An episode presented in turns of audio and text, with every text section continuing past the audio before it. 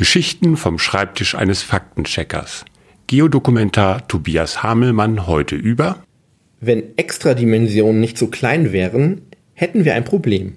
Und zwar ein universumzerstörendes. Sagen manche Forscher, aber fangen wir vorne an. Heute wird es kompliziert. 16 Nanometer, das ist ziemlich winzig. Ein Nanometer, das ist ein Millionstel Millimeter. Unvorstellbar klein. Und größer als 16 Nanometer dürfen Extradimensionen nicht sein, sonst geht das Universum unter. Oder besser, es wäre sonst schon längst untergegangen. So haben es Forscher berechnet. Aber der Reihe nach. Im Universum gibt es viele kleine Teilchen, die mit wirklich, wirklich hoher Energie herumschwirren. Prallen die aufeinander, sagt eine Theorie, könnte es zur Entstehung eines schwarzen Lochs führen. Allerdings nur, sagt eine andere Theorie, wenn es im Universum Extradimensionen gibt also Dimensionen außerhalb der drei Raumdimensionen und der einen Zeitdimension. Diese Extradimensionen könnten dann nämlich die Schwerkraft beeinflussen und das wiederum macht es möglich, dass bei so einer Teilchenkollision ein schwarzes Loch entsteht.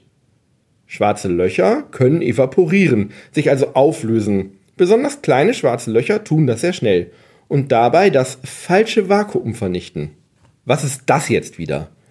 Manche Theorien gehen davon aus, dass es einen noch günstigeren Energiezustand für das Universum gibt als den, in dem es sich gerade befindet. Das echte Vakuum.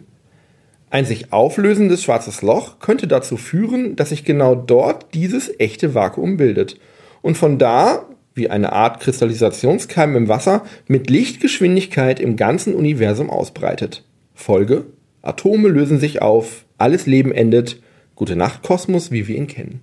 Theoretisch. Mathematisch kann man das mit all diesen theoretischen Ansätzen tatsächlich berechnen. Und da das Universum offensichtlich noch nicht untergegangen ist, obwohl es ganz viele von diesen hochenergetischen Teilchenauffahrunfällen geben muss, haben sich anscheinend auch noch nicht so viele mini-schwarze Löcher gebildet. Was bedeuten muss, dass die Extradimensionen besonders klein sein müssen, damit das nicht passiert. Und nach eben diesen Berechnungen sind die Dimensionen maximal 16 Nanometer groß. Größer dürfen sie nicht sein. Wie gesagt, theoretisch.